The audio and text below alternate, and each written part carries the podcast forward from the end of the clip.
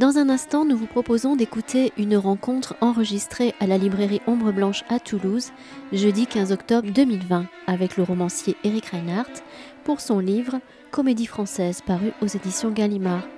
Cette rencontre était animée par Jean-Antoine Loiseau. Bonne écoute. Bonsoir à toutes et à tous, très heureux de, vous retrouver.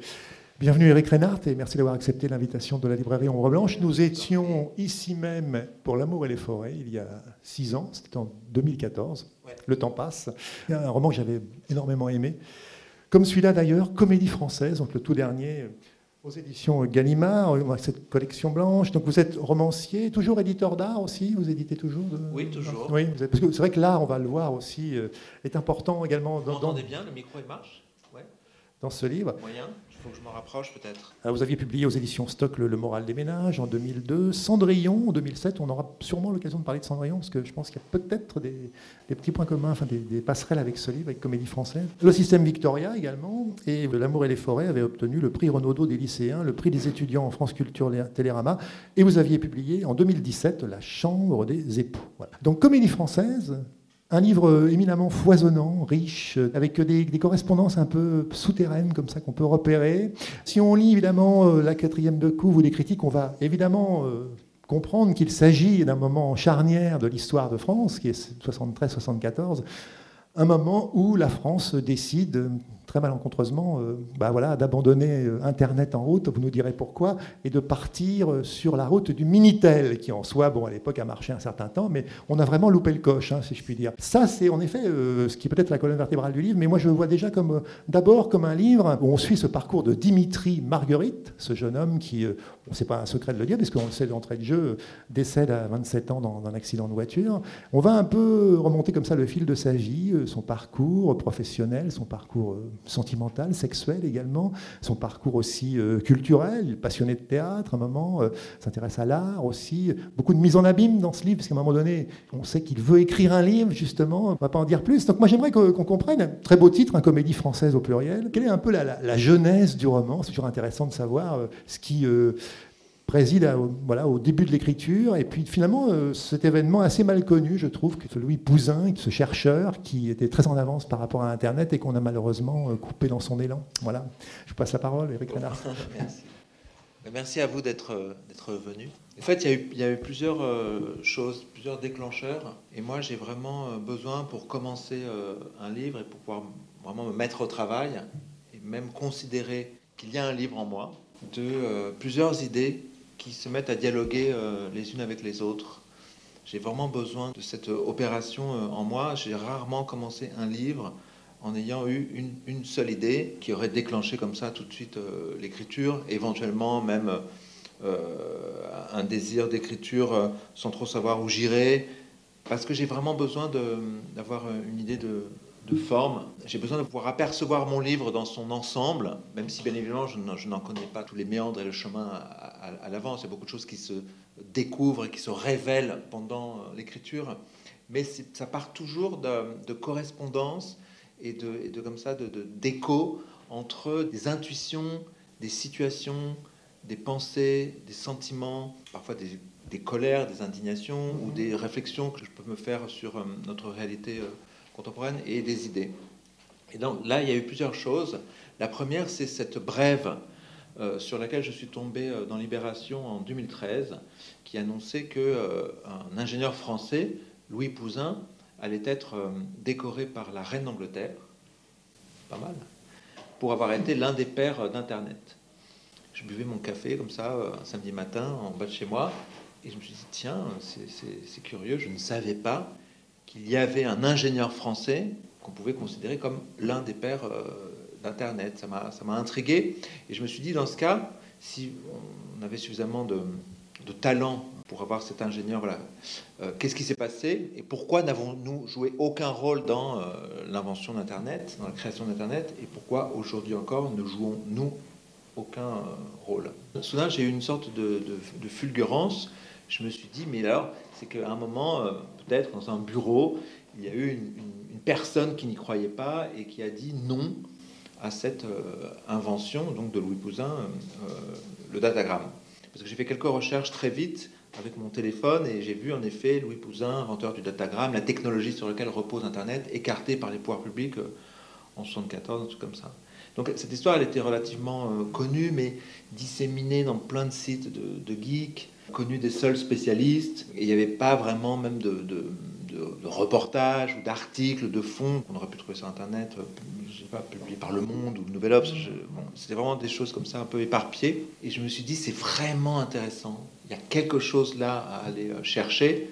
Et dans la mesure où il y a quelque chose qui traverse vraiment toute mon œuvre, c'est cette question de l'impunité des puissants, des positions dominantes, des abus de, pouvoir, euh, la question de l'intérêt général versus euh, l'intérêt particulier ou les intérêts corporatistes et tout ça, je me suis dit que forcément, il y avait eu comme ça quelque chose de, cette nature pour que voilà l'invention de cet agenda français n'ait pas abouti en France ou en Europe à la création euh, d'Internet. Je me suis juré d'identifier à ce moment-là, quand je buvais mon café, la personne qui éventuellement avait été responsable de ce fiasco, une intuition me disait qu'il y avait forcément un, responsable, même si ça serait difficile à trouver. Et là, j'ai vraiment été aiguillonné et j'ai eu vraiment envie de plonger dans cette matière pour voir euh, de quoi il en retournait. Je poursuivrai sur cette voie un peu plus tard. Mhm. Mais la deuxième idée que j'ai eue, j'étais au théâtre de la ville, à un spectacle d'intérieur de Kersmaker, très beau. Et puis je vois sur la scène euh, une danseuse dont je me suis dit, mais son visage m'est familier, euh, est-ce que ce ne serait pas cette jeune femme que j'ai croisée à Madrid dans la rue, euh, quelques semaines euh, plutôt un peu plus que croisée, mais sans rien de plus. Et soudain, j'ai eu un doute, je me suis dit, mais c'est elle, c'est sûr. Euh, et ça m'a intéressé. Et pendant le spectacle, qui était vraiment très très fort, et, c'est drôle parce que souvent, j'adore le théâtre et la danse. Je suis concentré hein, quand je vois des spectacles de théâtre et de danse, mais néanmoins, il peut y avoir des événements comme ça qui se produisent en soi, comme ça, des éclosions d'idées, de sensations que je peux exploiter après euh, plus tard. Et là, je me suis dit, ce serait dingue, en fait, euh, écrire une histoire où un, homme rencontrerait euh, une femme à différents endroits, successivement, à Madrid, par exemple, au théâtre de la ville, et puis encore dans un autre endroit, et ce personnage, comme ça, s'interrogeant sur ce qui se passe et, et, se disant, on ne croise pas trois fois par hasard la même personne donc un personnage comme ça, en plus fasciné comme je peux l'être moi-même, et comme le sont les personnages, euh, narrateurs de, tous mes romans, par cette question comme ça, du hasard objectif, euh, de l'enchantement du réel, des, pétrifiantes coïncidences, comme les euh, qualifierait Breton. Et donc ça, c'était une, deuxième idée. Donc j'imaginais comme ça un personnage assez, assez jeune, tombant presque amoureux comme ça d'une femme qu'il ne cesse de, croiser dans des endroits très très différents les uns des autres. Et là, après, je ne vais pas euh, trop euh, dévoiler de choses pour ceux qui n'auraient pas lu le, livre, mais j'ai affublé ce personnage, Dimitri, euh, une sorte de maladie comme ça, légère, que j'ai moi-même d'ailleurs, qui s'appelle la prosopagnosie. Et la prosopagnosie, c'est la maladie de ceux qui ne reconnaissent pas les visages. Alors, il y a des gens qui sont atteints de prosopagnosie lourde, c'est-à-dire qu'ils ne reconnaissent absolument pas les visages, y compris de leurs proches et tout ça. Et puis la prosopagnosie légère, comme moi par exemple, j'ai vraiment du mal à, mémoriser les visages. Je ne cesse d'ailleurs de, froisser des, des, personnes que je ne reconnais pas et qui s'estiment presque en droit d'être reconnues euh, par moi. Et je dis, je suis désolé, mais... Euh, et d'ailleurs, ce qui est drôle, c'est que la plupart du temps, une fois que la personne m'a révélé son identité, j'ai une mémoire de la relation bien plus importante euh, qu'eux. Et donc, je, ne me prive pas euh, de leur dire Ah, mais voilà, et, je, révèle tout ce que j'ai gardé en mémoire de, des rares fois où on s'est vu, parce qu'ils les étonnent toujours, parce que euh, cette prosopagnosie qui me touche, bien évidemment, c'est avec des personnes que je vois à intervalles comme ça irréguliers et peu de temps. Et donc, en effet, là, le doute apparaît chez le lecteur de savoir si, en raison de cette prosopagnosie de Dimitri, c'est vraiment la même personne ou pas. Donc il y avait cette, espèce de comme ça de, trouble qui m'intéressait de travailler dans, le roman parce qu'il me semblait que c'était une, situation éminemment romanesque et intéressante dans un roman où les personnages sont censés être comme ça euh, déterminés, univoques, de savoir si en réalité presque le personnage principal de mon roman, une comédie française, donc cette femme qu'il croise à Madrid, puis au tête de la ville, puis euh, au café français, à la place de la Bastille. Dans le fond, est-ce que c'est une seule et même personne? Est-ce que c'est trois femmes? Est-ce que c'est deux femmes? Et en fait, on, ne le sait pas. je trouve ça assez intéressant à travailler. Et puis j'avais comme ça d'autres d'autres idées en tête, notamment ça faisait longtemps que j'avais eu cette idée d'un appartement qui abriterait plusieurs générations de dames. Et, comme ça, une femme, sa grand-mère et son arrière-grand-mère, et puis presque une arrière-arrière-grand-mère. Et comme ça, cette généalogie s'enfonçant dans les méandres, enfin dans les profondeurs plutôt de, du passé, lignée comme ça, puisant sa source quasi à la toute fin du 19e siècle. Donc une femme de 115 ans, euh, peut-être, euh, on ne sait pas très bien son âge. Et donc comme ça, voilà, euh, dans un grand appartement, et puis l'une d'elles était comédienne et aurait créé les, premières pièces d'Ibsen sous la direction de Lugnepo, tout ça. J'avais vraiment cette idée fantasmatique en tête, comme ça, dans un coin de, mon cerveau. Et c'est quand ces trois idées se sont mises vraiment à un moment à dialoguer les unes avec les autres, que la forme de mon livre s'est euh, mise en place. Et j'oublie une troisième chose, une quatrième, pardon, plus importante d'ailleurs que L'appartement avec les vieilles dames. C'est un film que j'ai vu il y a longtemps et qui m'avait fasciné euh, à la télévision. Non que ce soit un bon film, c'est plutôt un film médiocre, mais vraiment la, matière euh, et ce dont ce documentaire traitait m'avait vraiment fasciné, charmé et habité pendant longtemps. C'était un documentaire sur euh, Max Ernst qui racontait la vie de, Max Ernst et qui montrait euh, Max Ernst dans sa relation euh, à la création, à l'amour et aux femmes. Il a eu de grands amours, Max Ernst, et aux maisons. Et à chaque fois qu'il tombait amoureux d'une femme, comme ça, il partait, quittait Paris, puis après ils ont quitté, enfin, il a quitté la France pour les États-Unis, mais il se trouvait une maison et il se fabriquait comme ça, avec ses mains, euh, comme des, repères comme ça de, contrebandiers, des, citadelles de poésie euh, et d'amour pour abriter ce qu'ils allaient vivre et leur création. Puisqu'à chaque fois, il était tombé amoureux de, femmes qui étaient elles-mêmes artistes. Et je trouvais cette relation comme ça, d'un couple, d'un homme et une femme s'aimant et se retirant du monde et allant presque se cacher comme ça dans un recoin du réel, en général face à de sublimes paysages immémoriaux comme ça, donc en Ardèche puis plus tard euh, aux États-Unis. Il y a quelque chose qui m'avait euh, vraiment euh, plu et fasciné. donc je me disais que je ferais quelque chose un jour. Et puis dans ce documentaire, Max Ernst, comme ça, avec euh, une espèce de bonhomie et de grande simplicité, euh, déclare que euh, quand il était à New York en 42, il a donné une leçon artistique à un jeune peintre dont il était habilement le nom. Et il dit voilà, j'ai enseigné la technique du dripping un jeune peintre américain. Je lui ai montré comment on pouvait faire des choses très très intéressantes et tout à fait nouvelles en mettant de la peinture dans, dans un dans, une boîte de conserve qu'on avait préalablement percé de trous avec un tournevis. Et puis on a, solidarisé euh, trois brins de ficelle à cette boîte. Et puis en, comme ça, en, l'agitant au-dessus d'une toile vierge posée sur le sol, on, obtenait des choses tout à fait intéressantes. Et je crois être en droit de dire que euh, de cette leçon euh, donnée à ce jeune peintre est né un nouveau mouvement artistique, l'action painting.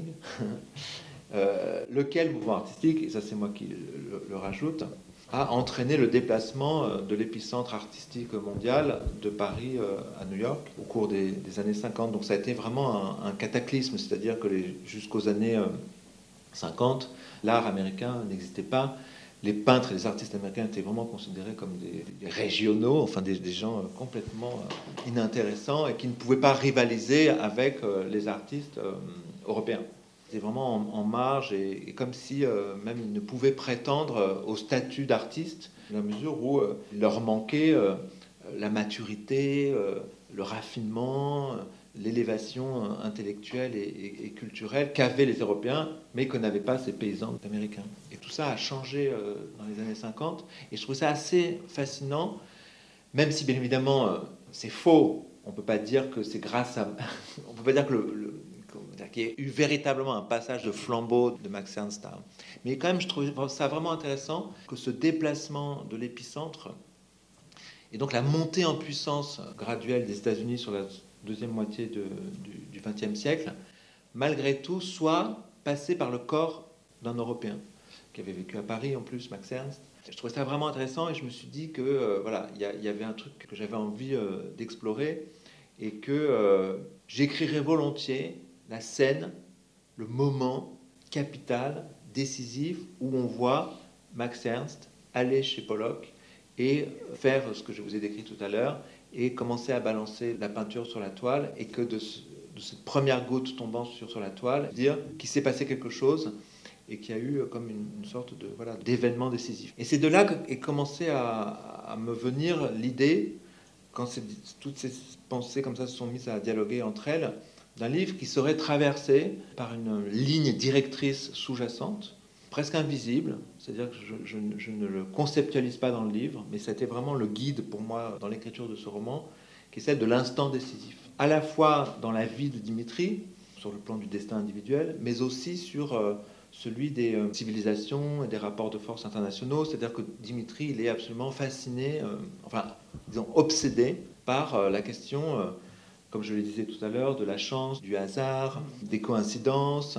Et surtout, euh, il a besoin de sentir que sa vie euh, a, du sens. Il ne cesse de se demander ce qui se passerait s'il faisait telle chose plutôt que telle autre. Et très conscient comme ça de ce que la vie puisse prendre un chemin plutôt qu'un autre. Il a un peu peur de, de passer à, côté de sa vie et de, de rater euh, voilà, des, des rendez-vous. Et bon. Donc il y avait cette dimension-là d'être à la hauteur aussi de son destin possible et bon et de faire dialoguer comme ça dans le roman des structures de causalité sur des plans euh, différents. Donc dans la vie d'un personnage, un jeune garçon de, 27 ans qui est journaliste, et après donc sur, euh, sur le, plan des, des, grandes comme ça mutations civilisationnelles, en l'occurrence celle d'Internet donc, et de l'émergence de l'expressionnisme abstrait à New York dans les années 50. Euh, Comme pour montrer dans le fond que euh, lorsqu'on n'est pas à la hauteur d'une situation euh, dans sa propre vie, qu'on rate quelque chose qui nous fait passer à côté de notre, destin et, de notre vie, et on voit bien chacun dans nos vies ce qui aurait pu faire qu'à un moment on, passe à côté de quelque chose de fondamental et, de décisif pour nous, et de faire résonner ça avec voilà euh, cette histoire d'Internet, où on peut se dire qu'en effet, là, il y a eu une succession de décisions, il y a eu euh, des concours de circonstances, des configurations précises qui ont évolué de telle sorte qu'en effet, on peut dire, in fine, qu'on est passé en Europe à côté de quelque chose d'énorme. On aurait pu ne pas passer à côté de cette chose-là. Et pareil, je souhaitais voilà, montrer, euh, même si c'est complètement euh, fantasmé par Max Ernst lui-même, puis par euh, Dimitri, ce moment où, dans un, atelier de, de peintre new-yorkais, l'art est passé, disons, pour aller vite, du côté de Paris vers New York, puisque dans les années 50, quand on voit les, tableaux produits par, euh, par l'école de Paris, on voit que quelque chose s'est perdu. C'est-à-dire que vraiment, pendant l'espace de la guerre, avant-guerre, mais vraiment, il y avait une domination sans partage, mais sans partage des artistes français et européens, mais incontestablement. Et si vous regardez des tableaux américains d'avant 42, c'est vraiment des croûtes, quoi. C'est des paysans, c'est des, des, vaches, enfin, quelques expressions près, quoi. Il y a quelques rares peintres comme ça, mais c'est vraiment puis après, euh, dans les années 50, les Français euh, et l'art européen, mais surtout en France, euh, l'école de Paris s'enlise dans quelque chose d'un peu terne, d'un peu, d'un peu poussière. Alors bien évidemment, il y a des exceptions, Nicolas de Stahl, Fautrier, etc. Mais dans sa globalité, on voit bien que la montée en puissance des artistes américains est absolument fascinante, jusqu'à aboutir à une sorte de suprématie incontestable et importante de l'art américain sur la planète. Et l'idée, c'était donc voilà, de créer ce personnage qui est journaliste, qui enquête sur euh, le datagramme de Louis Pouzin, donc sur, euh, sur ce rendez-vous manqué de la France avec euh, son avenir, et puis qui rêve de devenir écrivain, et dont le, premier projet de livre qu'il a, et sur lequel il commence à réfléchir, c'est Max Ernst enseignant la technique du dripping au jeune Jackson Pollock dans son atelier de la 8e rue Est, euh, donc, euh, fait que Dimitris commence à se lancer dans des recherches pour essayer de déterminer la date exacte, le jour exact, presque l'heure à laquelle la première goutte de peinture de Max Ernst est tombée sur la toile vierge de, de Pollock, produisant cette, sorte de cataclysme euh, planétaire du passage de, de flambeau de, Paris vers, euh, vers New York. Voilà. Mine de rien. non, mais en fait, c'est comme ça que ça s'est mis en place euh, dans ma tête. Vous voyez bien que quand une chose comme ça se met à, Après ça, après, ça ne s'arrête plus. Et avant que je me mette au travail, il y a vraiment un travail qui est, enfin, au travail euh, concrètement, c'est-à-dire vraiment à commencer le livre sur mon ordinateur. Il y a vraiment un, travail important qui est fait dans ma tête au préalable et dans des carnets pour commencer à, faire que cette espèce de, petit logiciel qui produit comme ça plein de correspondances, d'échos et qui est sans fin, qui est comme une espèce de petite turbine à sens, soit à bonne vitesse. Et là, je peux vraiment me mettre à, à travailler, même si bien évidemment le processus après comprend un grand nombre de, d'inconnus, chose que j'avais pas anticipé, euh, et même de frayeur euh, par moment. C'est comme si je partais de Paris en voiture, que j'allais à Marseille, et que je savais que je prenais euh, l'autoroute du Soleil. Je sais que je passe par la Bourgogne, Lyon, et puis un peu plus loin, on voit l'Ardèche, tout ça, donc je vois à peu près le paysage. Mais je, je ne... Donc voilà, j'ai la direction, je sais où je vais. Quoique pour ce livre, j'avais pas tout à fait la fin quand je partais, mais disons que j'avais une direction. Mais c'est pas parce qu'on a une direction qu'on sait par avance tout ce qu'on va apercevoir euh, en cheminant et en avançant dans la réalisation euh, du livre. Et là, il peut survenir vraiment des, blocages, des, angoisses, des problèmes, des soucis. Il y en a eu, il y en a eu pour ce livre. Il y en a eu parce que par moments, je me disais que j'étais complètement fou et que ça ne marcherait jamais et que j'avais été trop euh, ambitieux en souhaitant et en rêvant de faire cohabiter, coexister dans un même roman une matière aussi hétérogène, même si cette esthétique de l'hétérogénéité une esthétique voilà, que je travaille depuis euh, longtemps, qui me plaît beaucoup. Je savais en commençant ce livre, j'avais envie de la pousser le plus loin possible, c'est-à-dire de, vraiment de jouer sur des jeux de contraste, des ruptures de ton et de tessiture, c'est-à-dire que tout ce que je viens d'évoquer là, de ne pas le lisser dans un livre avec une écriture comme ça euh, homogène et cohérente, mais vraiment de marquer euh, et de souligner même les ruptures de registre, mm-hmm. et donc l'histoire du datagramme et d'Internet. C'est vraiment comme un documentaire en trois chapitres qui est serti à l'intérieur d'une fiction et d'un roman. Oui, avec une veine très romanesque, une veine presque romantique par, par moment, une veine, euh, une veine sarcastique aussi, ironique, drôle, parce qu'on rigole, il y a des moments humoristiques aussi, très important de, le souligner aussi, euh, pour, pour, montrer un peu l'étendue justement, de, vous venez d'en parler, Eric Renard, de la diversité justement des registres. Oui, le désir que j'avais euh, au, départ, c'était aussi, au-delà de, de, ce matériau très hétérogène, d'avoir dans un même livre, ça c'est un truc qui m'excite énormément, parce que c'est pas facile à faire, d'avoir comme ça une écriture très euh, sensible, poétique, romanesque et relevant presque de l'écriture de soi, une écriture très sarcastique, ironique et, féroce et drôle, j'espère, comme euh, j'avais pu l'expérimenter déjà dans le Moral des ménages ou Existence et un peu dans Cendrillon et puis une écriture très euh, documentaire. Que tout ça euh, cohabite dans un même livre et de faire passer comme ça mon, lecteur par différentes euh, émotions et différents états avec un roman qui éventuellement peut l'emporter comme ça, il veut connaître l'histoire. Des chapitres qui lui apprennent des choses tout en lui procurant le plaisir de la langue, puisque les, chapitres documentaires, j'ai vraiment travaillé la langue et la musicalité, puisque je suis parti d'enregistrements que j'ai fait de Louis Pouzin et de, et de Maurice Allègre. Et je voulais vraiment que ce soit comme une sorte de mélopée comme ça, très. Euh... C'est vrai qu'il faisait partie de l'équipe, il faut le préciser aussi. De, et, dans le dernier tiers du livre, les deux registres, fictionnels et documentaires, euh, fusionnent. Le documentaire s'invite dans la fiction, en quelque sorte, et la fiction dans, le documentaire, puisque euh, Dimitri va enquêter avec sa petite amie, enfin, il va enquêter en Bretagne et, et part à la recherche de la maison du lobbyiste qui euh, a grandement contribué à la mise à mort d'Internet en France. Donc là, il y a vraiment une, incursion de la, fiction dans le champ euh, documentaire.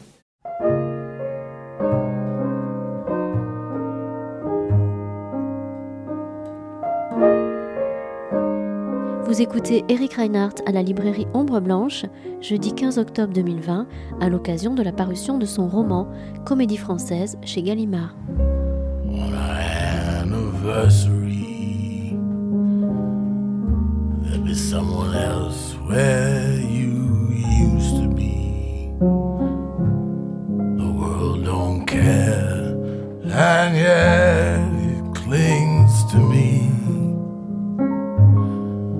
And the moon is gold and silvery. Who knows where the sidewalk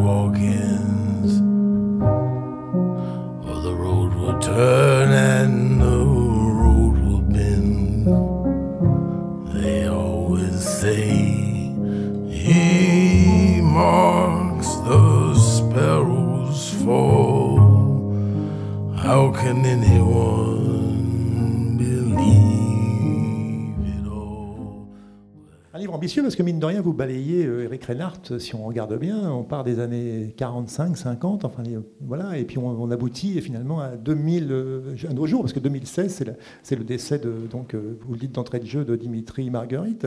Je me suis demandé quand même s'il n'y avait pas chez vous peut-être un, goût, une envie de se replonger un peu dans ces années 70 aussi. euh, C'était l'occasion pour moi, je le savais, de, retourner aux années 70 de, de mon enfance, ça c'est sûr. Puis j'ai observé chez les, jeunes de cette génération, puisque Dimitri est né en 1989, une vraie euh, nostalgie pour les années 70, comme si les années 70 euh, représentaient euh, pour eux une époque qui les fait halluciner d'ailleurs, d'insouciance, de liberté, comme ça, comme un paradis perdu, avec une vraie fascination pour le cinéma des années 70, la mode, les années 70, l'architecture, les objets, tout ça. Et en fait, c'est le passé, bien évidemment, mais en même temps, c'est la, la période de la jeunesse euh, de leurs parents, ou de l'enfance de leurs parents, disons, et la période de la plénitude de leurs grands-parents. Donc les années 70, elles ne sont pas euh, lointaines et abstraites, il y a une sorte de proximité, elles circulent dans leur corps, les années 70. C'est comme un, un rêve euh, qu'ils auraient fait, et ils se souviendraient des années 70 comme on peut se souvenir d'un rêve à son réveil. C'est-à-dire qu'elles sont là encore très euh, présentes, ne serait-ce qu'à travers la présence de ses parents et grands-parents. Donc il y a cette proximité-là qui me tenait à cœur.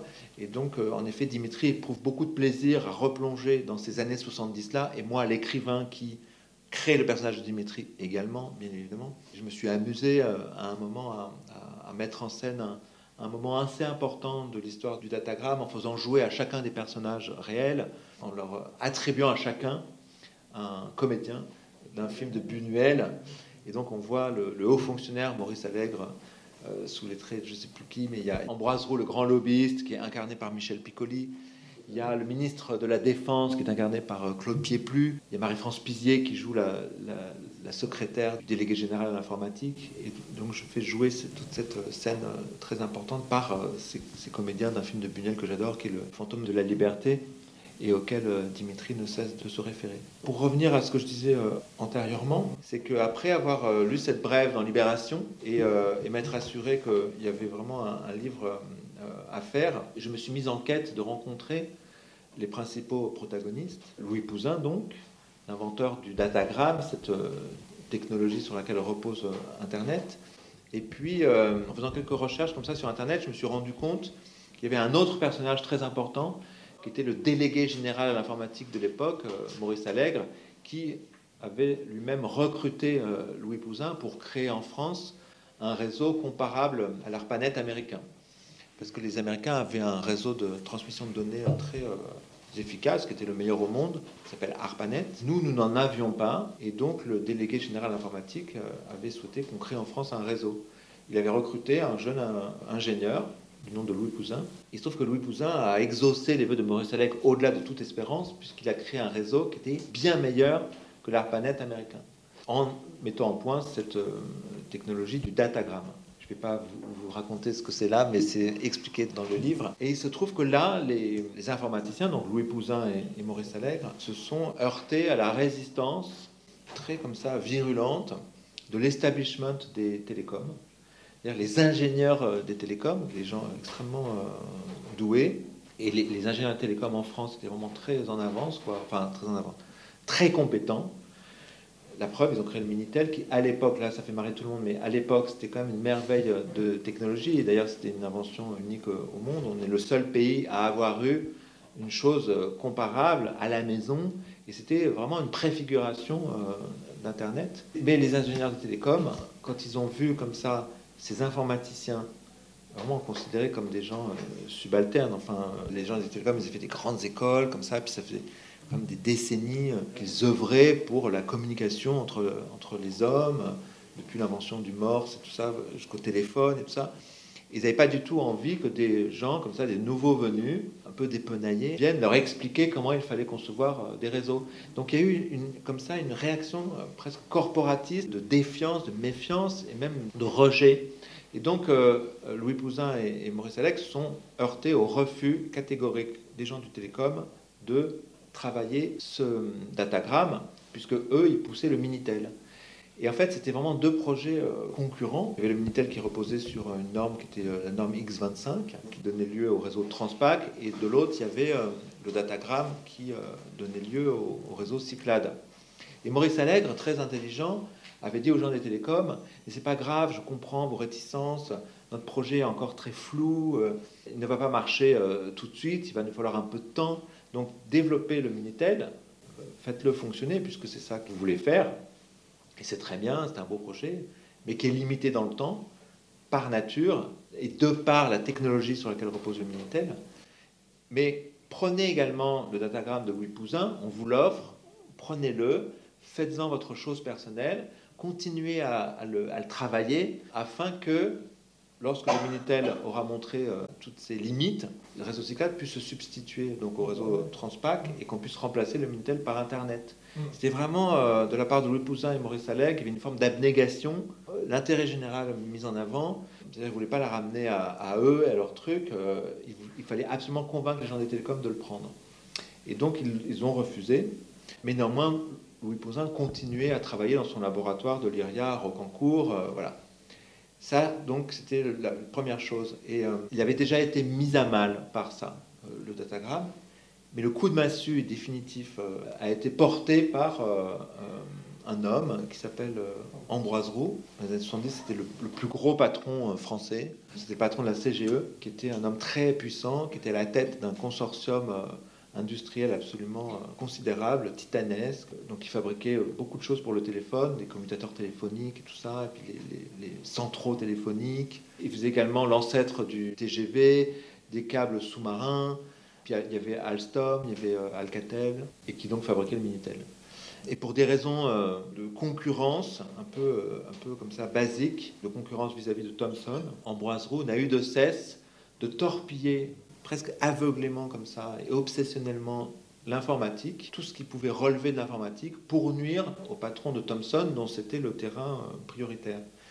Et donc il a obtenu de Valéry Giscard d'Estaing, car c'était un, fin stratège et un puissant lobbyiste et un homme assez euh, fascinant qu'on consultait comme un oracle, c'est-à-dire qu'il excellait à euh, persuader ses interlocuteurs qu'il comprenait le présent mieux que quiconque et donc savait anticiper l'avenir si bien que les très hauts fonctionnaires et même les présidents de la République écoutaient Ambroise Roux pour essayer de comprendre euh, le réel et savoir ce qu'il fallait faire.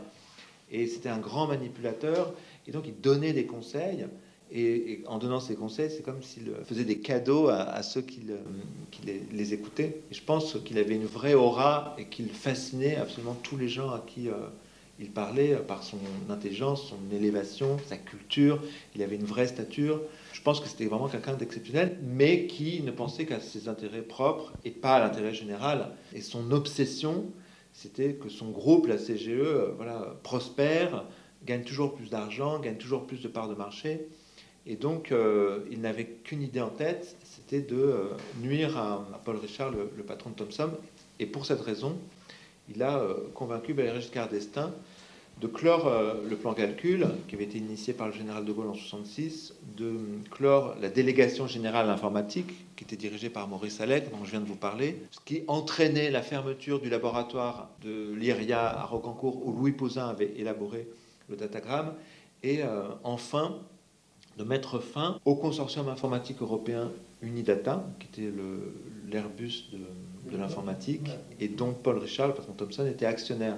Et c'est pour ça, en fait, Ambroiseau craignait que si Unidata devienne un groupe puissant et important, son rival, Paul Richard, prendrait euh, du poids, de la, de la hauteur et, de l'importance, et, ça ne l'arrangeait pas, et même ça, ça, nuisait à ses intérêts propres et personnels. Et donc il a fait tout ça, si bien que le, laboratoire de l'URIA étant fermé, Louis Pouzin n'avait plus de budget pour continuer à développer euh, ses travaux. Et donc les Américains euh, se sont emparés du datagramme abandonné par euh, la France pour créer Internet.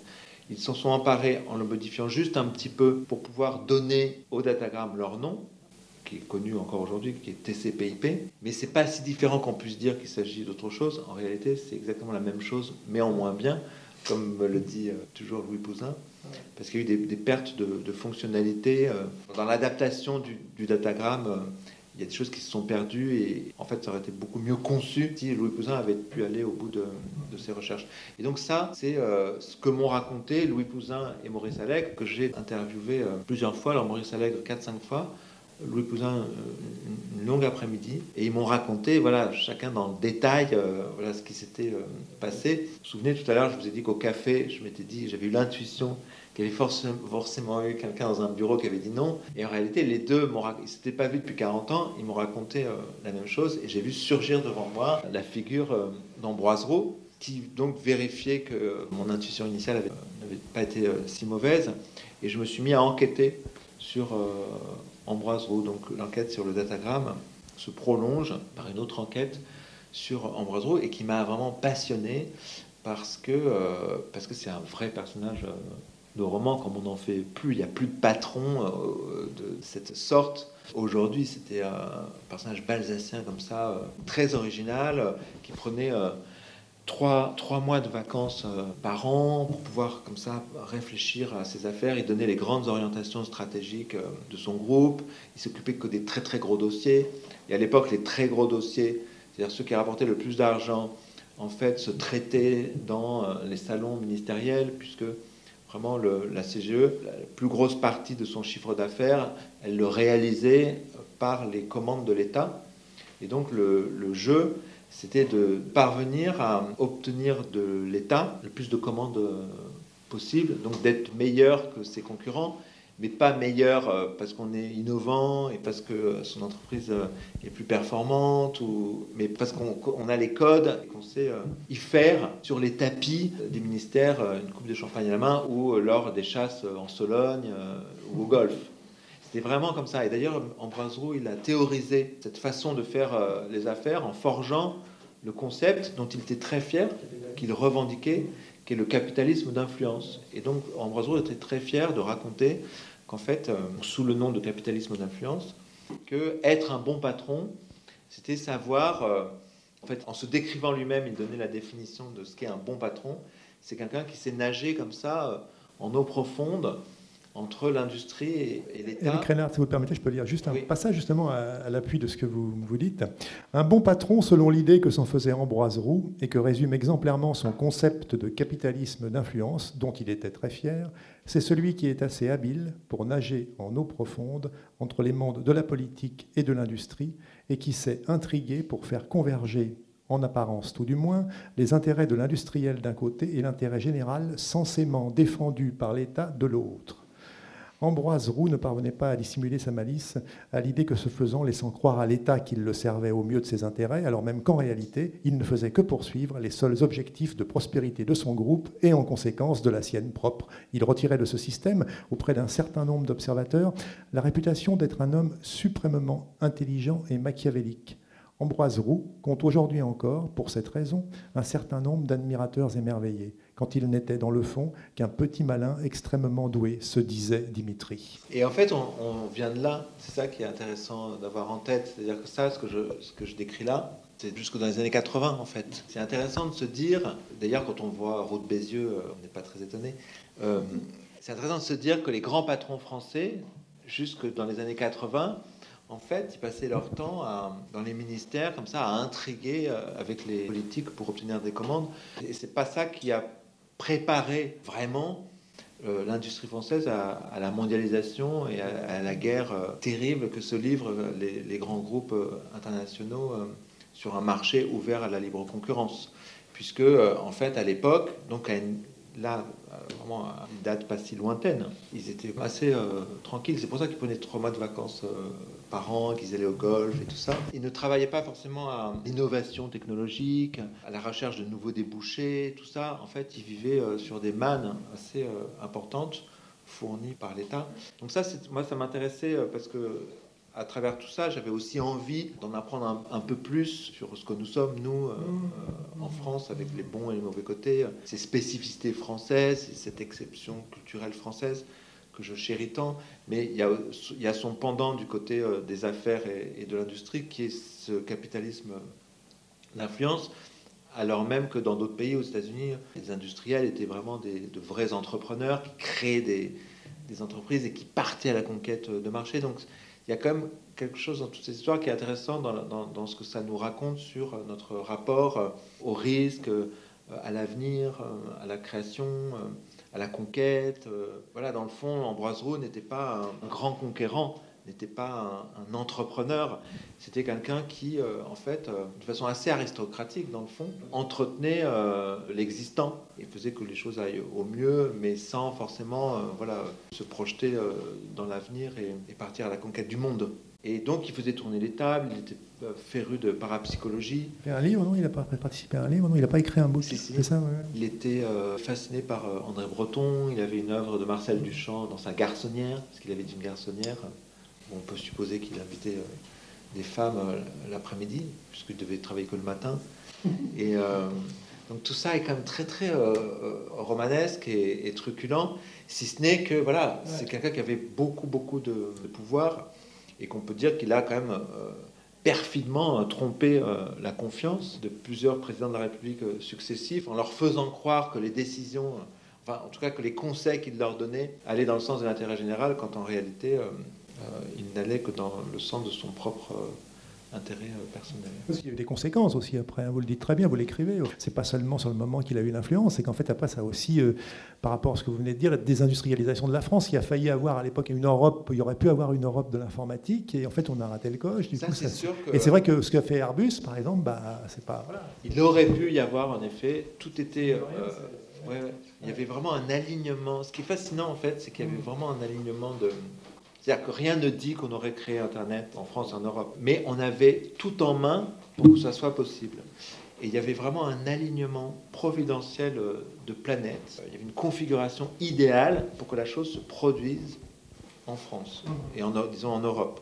Le web a été inventé par euh, le, CERN à Genève, été une invention libre de droit. Le datagramme a été inventé par euh, Louis Cousin en France.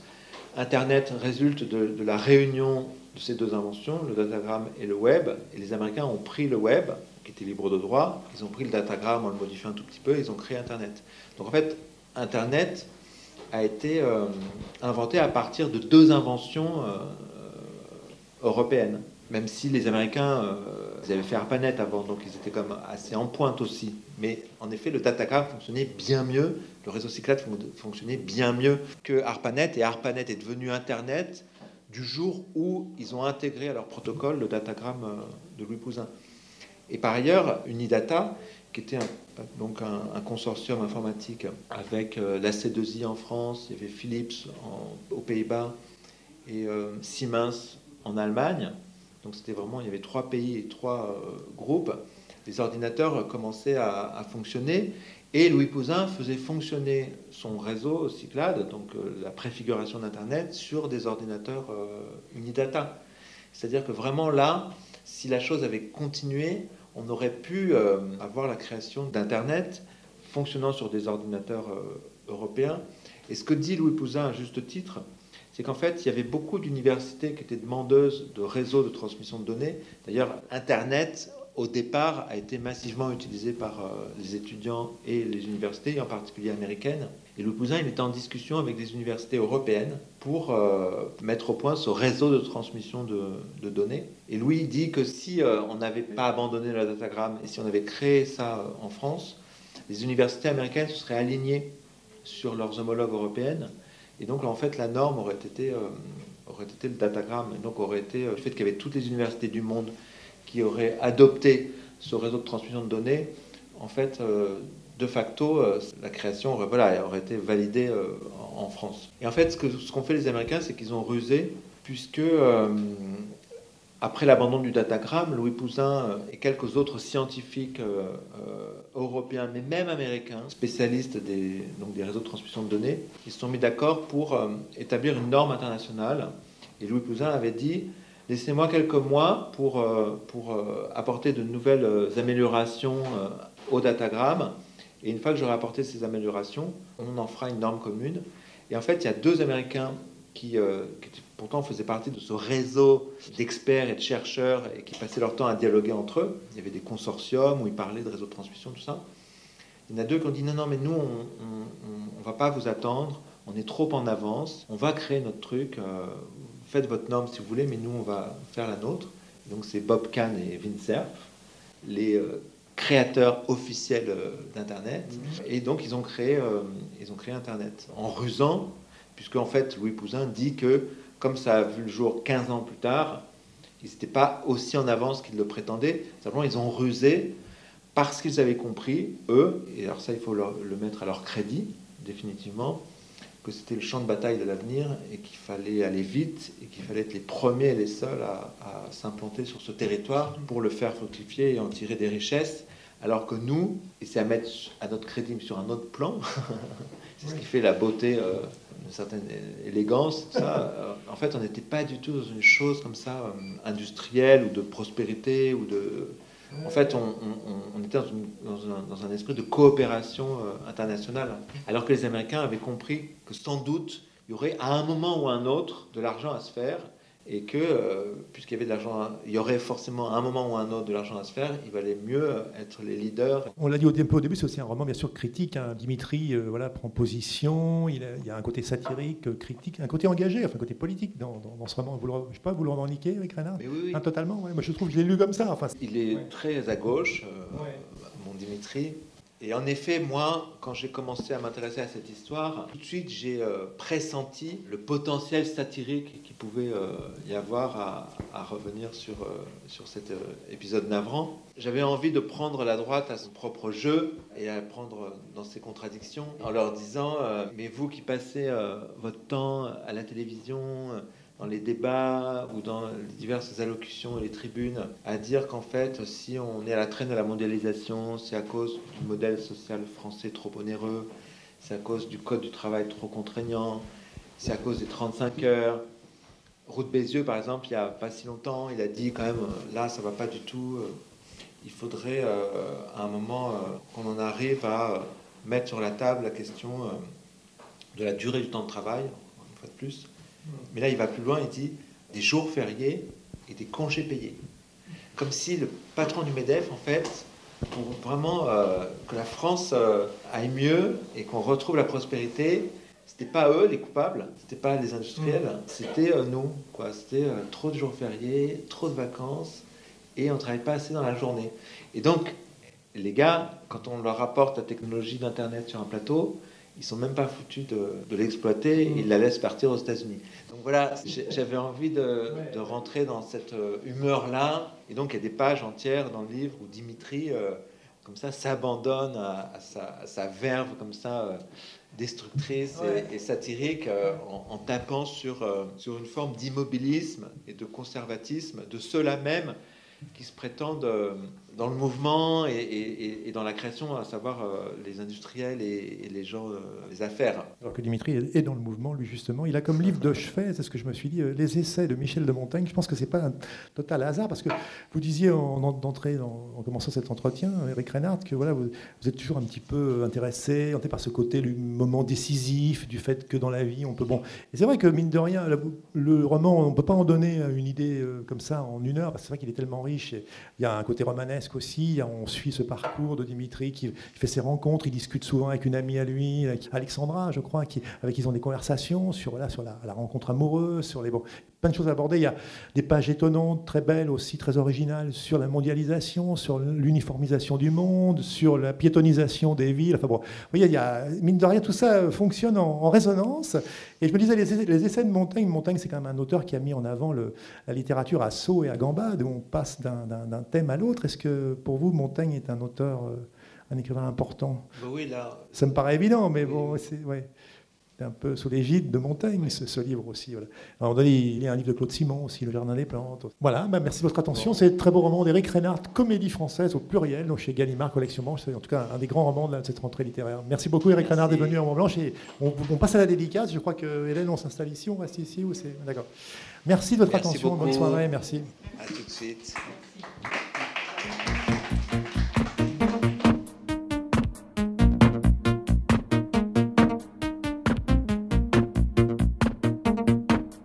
Le roman d'Éric Reinhardt, Comédie française, est publié aux éditions Gallimard.